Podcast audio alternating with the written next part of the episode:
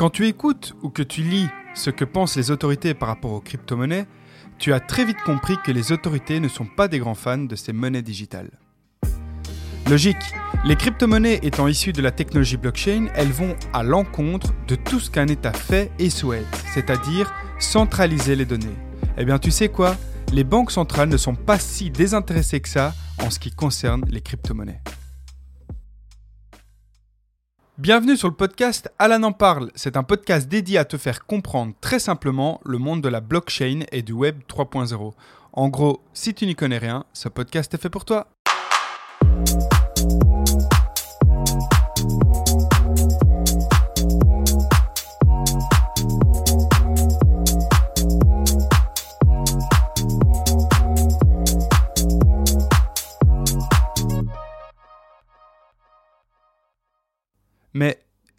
Quels sont les rôles d'un État en fait? Parmi les rôles principaux d'un État, il y a le fait que l'État doit maintenir l'ordre et la sécurité de ses citoyens grâce à des autorités comme la police, les tribunaux ou encore l'armée. L'État établit des lois et des règlements qui définissent en fait les droits et les devoirs de ses citoyens. L'État doit fournir une éducation à ses citoyens ainsi qu'un service de soins et de santé, etc. Il négocie, il s'allie, il fait des business avec d'autres États. Mais l'État a aussi pour but de promouvoir le bien-être économique de ses citoyens. Pour ça, il encourage l'investissement en réglementant le marché. Donc, très important, il réglemente le marché, il met des règles en soutenant les entreprises, en créant des politiques fiscales et monétaires et en favorisant l'emploi et la croissance économique. En fait, l'État a tout.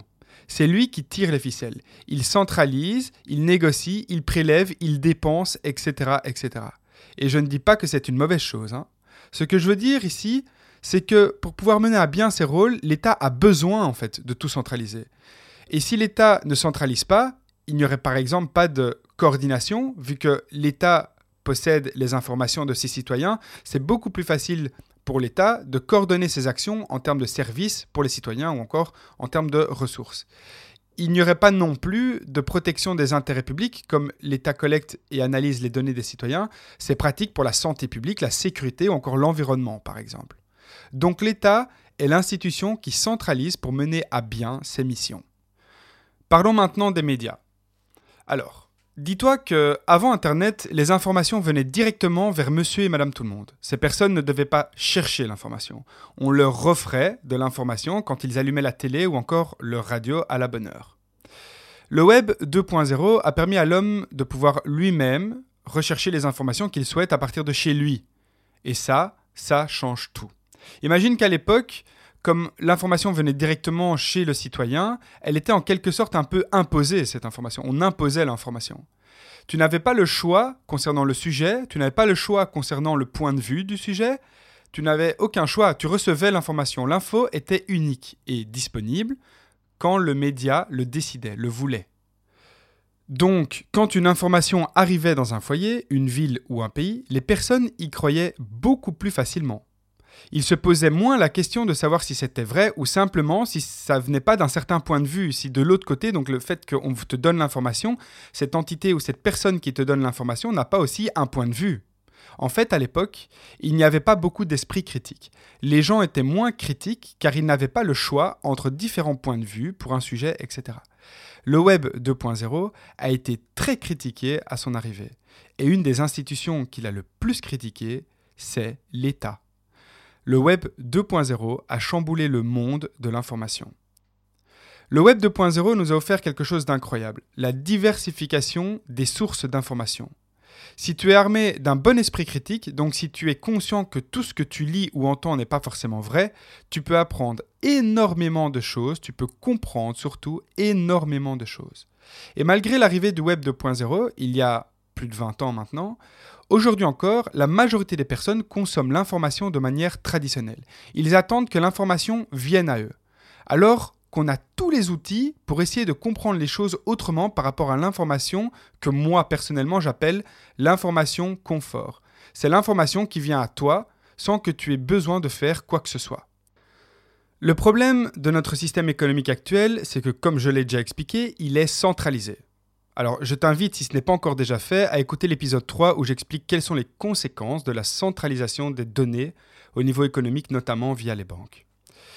Et quand un pouvoir économique est centralisé, ça peut entraîner une concentration excessive du pouvoir économique entre les mains d'un petit nombre d'acteurs.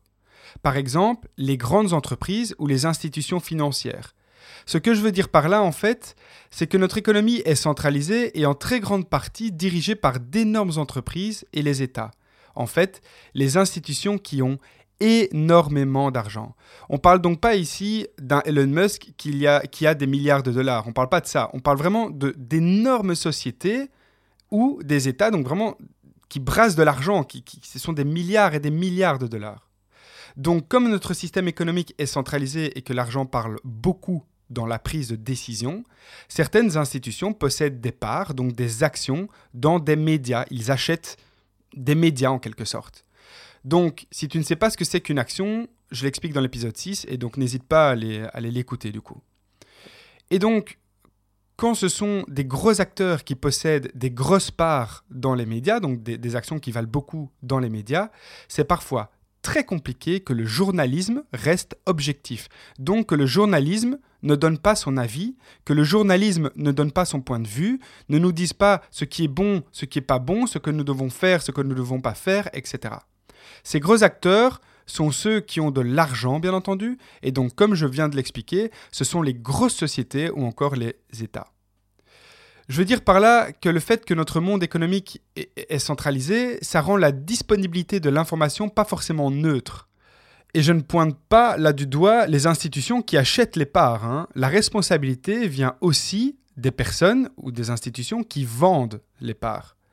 Mais bon, comme on dit, business is business. Maintenant, retournons à la technologie blockchain et je pense que le gros problème de la technologie blockchain, c'est qu'elle a été exposée au grand public avec le Bitcoin. Et comme tu le sais déjà, la blockchain Bitcoin a été inventée uniquement pour créer une monnaie. Donc, suite à la crise financière de 2008, on a utilisé cette technologie pour créer une autre valeur que celle de la monnaie de l'État. La monnaie, en général, se comporte toujours de la même manière. Elle se porte bien un moment, puis elle tombe dans une crise, puis elle se reporte bien, et ensuite elle retombe dans une crise, etc. C'est cyclique en fait, c'est tout le temps le même schéma. Et chaque crise impacte monsieur et madame tout le monde, autrement dit, toi et moi. Si le Bitcoin a son succès, c'est un peu représentatif d'un ras-le-bol général par rapport à notre système économique actuel. Et un des principaux problèmes majeurs de notre économie actuelle, c'est que tout est centralisé. L'État perçoit donc très mal l'idée de l'investissement en crypto-monnaie car le contrôle est très compliqué étant donné que la technologie blockchain, donc la technologie dont se servent les crypto-monnaies, est décentralisée. L'État ne peut donc pas remplir son rôle de bienfaiteur économique pour ses citoyens car il est difficile pour lui de réglementer un marché décentralisé. En tout cas, il n'a pas l'habitude de faire ça et donc ça le dérange. Et donc, comme les crypto-monnaies dérangent l'État, ils vont le faire savoir via l'information confort, donc l'information qui arrive à toi sans que tu aies recherché quoi que ce soit. Donc aujourd'hui, malheureusement, la blockchain est directement et sans équivoque associée à la crypto-monnaie, donc à un investissement dangereux. Si tu allumes ta télé et que tu entends crypto-monnaie, il y a très peu de chances qu'on te dise que c'est très intéressant, etc. Donc, tout ce qui touche à la crypto-monnaie, tu n'y entendras pas beaucoup de bien, donc tu n'entendras pas beaucoup de bien sur la blockchain. Mais limite, le fait qu'on parle pas bien des crypto-monnaies, moi, personnellement, je m'en fous, ça, m'est complètement égal. Mais ce qui m'ennuie beaucoup, c'est que les personnes ne dissocient jamais crypto-monnaie et blockchain. Même moi, quand je dis à quelqu'un que je fais un podcast sur la blockchain, 90% du temps, les gens me répondent Ah oui, euh, ce truc sur la crypto-monnaie, etc. Enfin, c'est tout le temps pareil, on associe toujours crypto-monnaie et blockchain. Oui, la crypto-monnaie a un rapport avec la blockchain, c'est clair, mais c'est quand même deux choses complètement différentes. Donc tout ça pour dire que la blockchain est, et c'est compréhensible, mal perçue par le grand public car cette technologie se confond avec la crypto-monnaie. Et l'État est clairement de cet avis. L'État soutient ça. Eh ben, tu sais quoi?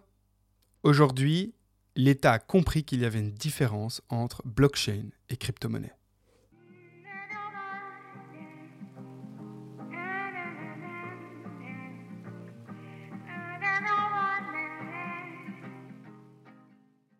La première fois que j'ai remarqué que l'État n'était pas indifférent à la technologie blockchain, c'est quand je suis allé, je dirais, il y a plus ou moins un an, à une conférence sur la blockchain et le Web 3.0. Cette conférence était basée exclusivement sur les NFT. Il y avait donc en fait des professionnels du milieu qui représentaient leurs projets, leurs sociétés et leurs ambitions à tout point de vue. Enfin voilà, c'était juste ça. Et dans ce genre de conférence, en général, les personnes qui viennent, ce sont soit des passionnés, soit des personnes qui travaillent dans le milieu. Et donc c'est pour pouvoir faire des relations euh, professionnelles, etc. Ou alors carrément des passionnés qui veulent en savoir plus et être au courant de ce qui se passe dans le milieu. Et donc à ce moment-là, la conférence se passait très bien. Et tout à la fin de la conférence, l'organisateur arrive et nous dit qu'un homme politique est parmi nous et qu'il souhaite faire une communication, mais que ce n'était pas prévu. Donc cet homme politique est venu voir l'organisateur pour demander s'il pouvait parler à l'audience. Et franchement, c'était trop marrant de voir la réaction des gens dans la salle parce que ils se demandaient tous, et moi y compris, qu'est-ce qu'il foutait là? Le politique se met donc devant l'auditoire et là il nous dit cash qu'à l'État, ils sont complètement largués en ce qui concerne la blockchain et le web 3.0. Et il nous dit ensuite que c'est avec grand plaisir que quelqu'un prenne contact avec lui car le politique avait éventuellement du travail à proposer. C'était vraiment ça son discours. Et il n'avait pas l'air de se rendre compte de l'absurdité de sa demande dans un endroit comme celui-ci. Car comme tu le sais, la base de la blockchain et ce qui fait que pas mal de personnes aiment cette technologie, c'est parce qu'elle est décentralisée.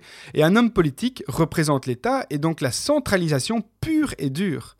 Et ça, c'était il y a un an. Mais il faut que tu saches qu'aujourd'hui, dans le monde, les hautes autorités ont en grande partie déjà bien compris le potentiel de la technologie blockchain. Et certains grands pays, comme la Chine, les États-Unis, la Russie et même l'Europe, commencent à développer leur crypto-monnaie. Et une crypto-monnaie qu'un pays développe, on appelle ça un CBDC pour Central Bank Digital Currency, autrement dit la monnaie digitale de la banque centrale. Les CBDC sont donc des monnaies digitales émises, contrôlées et réglementées par la banque centrale d'un pays ou d'une zone monétaire. C'est ton argent que tu utilises tous les jours, mais sur une blockchain, donc ton argent en crypto-monnaie.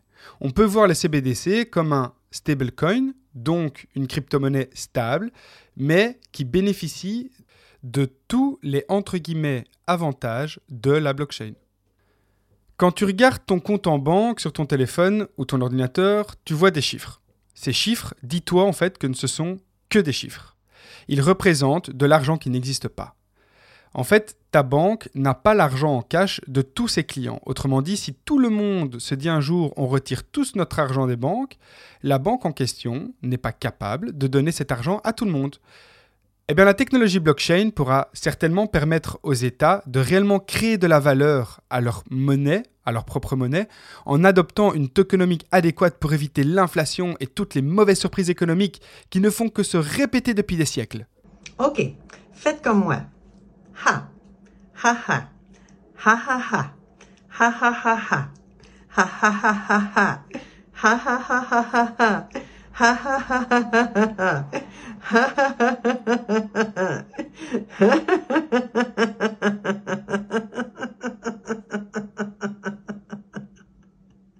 Non, je plaisante. Et pourquoi je plaisante? Parce que les CBDC utiliseront la technologie de la blockchain, donc ça c'est ok, ça c'est clair. Par contre, ces blockchains seront gérées par des entités centralisées que sont les États. Et ça, ça change tout.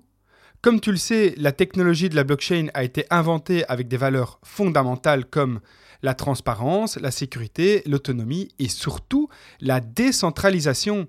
Et donc les États sont occupés à développer leur blockchain et leurs tokens pour bientôt les utiliser pour le peuple, mais sans respecter les valeurs fondamentales de la technologie en question. Et pour moi, c'est un réel problème. La technologie de la blockchain est saine à partir du moment où ces valeurs sont respectées.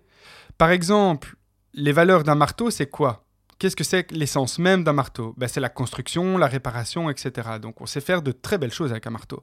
Mais avec un marteau, quand on ne respecte pas ses valeurs fondamentales, le pourquoi il a été créé, on peut aussi fracasser la tête de quelqu'un. Alors moi j'ai vraiment ces sentiments-là avec la blockchain, quand on centralise la, la technologie blockchain, c'est que j'ai vraiment l'impression qu'on prend un marteau pour casser la figure de quelqu'un parce qu'on ne respecte pas ses valeurs. Ça c'est mon ressenti en tout cas. Je vais te donner quelques exemples fictifs, mais possibles qu'une entité centralisée, donc un État, peut faire en utilisant la blockchain et en la contrôlant. L'État va d'office créer une blockchain avec smart contract. Ça, c'est le minimum et c'est logique. Les smart contracts pourront automatiser toutes les actions que l'État souhaite entreprendre. Donc, si tu mets un État qui gère sa propre monnaie à l'aide d'une blockchain qui travaille avec les smart contracts, il se peut que la confidentialité et l'anonymat des utilisateurs de cette blockchain, donc du peuple, soient compromises. Tout, je dis bien tout, sera vérifiable et cela pour toujours. L'État peut aussi et très facilement, toujours grâce au smart contract, faire en sorte de brûler, donc de supprimer une partie de l'argent que tu possèdes sur ton compte, sur ton portefeuille. Tu vas me dire, ok, mais à quoi ça leur sert? Bah, un des rôles des banques centrales, c'est de mettre en œuvre certaines politiques monétaires pour ajuster l'offre de monnaie, donc l'émission de monnaie, afin d'atteindre certains objectifs économiques. Au lieu d'arrêter d'imprimer les billets, il sera possible de retirer la monnaie en circulation directement dans le portefeuille des gens, donc du peuple. Par exemple, pour contrôler l'inflation, quand je dis retirer, ils peuvent le faire pour toujours comme temporairement. Ils peuvent retirer l'argent du portefeuille. En fait, la technologie de la blockchain, lorsqu'elle est centralisée, permet à l'institution qui la possède, donc à l'État, de directement gérer l'économie à travers le portefeuille de chacun et non plus à travers la banque centrale. Les résultats seront beaucoup plus rapides en ce qui concerne les objectifs de l'État. C'est donc tout bénéf pour eux.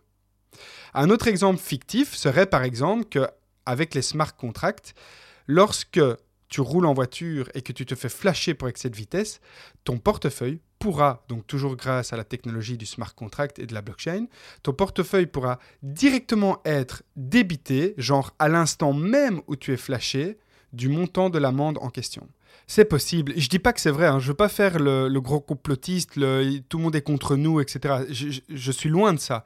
Je veux juste dire que cette technologie, quand elle est centralisée, permet de pouvoir faire ça. Il est possible de le faire. Est-ce que avant le Covid, tu aurais cru possible tout ce qui s'est passé avec le Covid? J'imagine que non. Moi, j'étais le premier surpris avec tous ces confinements, ces trucs.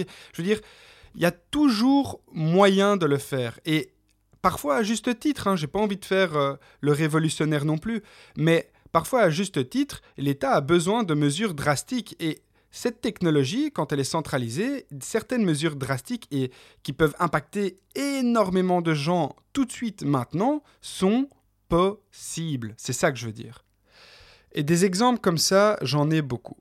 Par contre, il y a une tuile pour les États qui développent ces technologies à travers les CBDC, et cette tuile, c'est qu'il ne faut pas oublier que les smart contracts sont transparents. Donc, on ne peut pas cacher la fonction d'un smart contract. On ne peut pas mentir sur ce qu'un smart contract fait.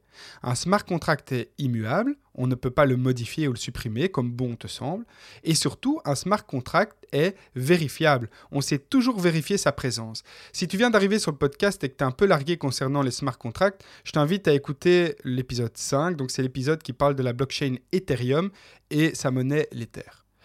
Et donc, la mission des CBDC ne va pas être si simple pour les États, surtout si le peuple comprend un minimum de quoi il s'agit lorsqu'on parle de CBDC.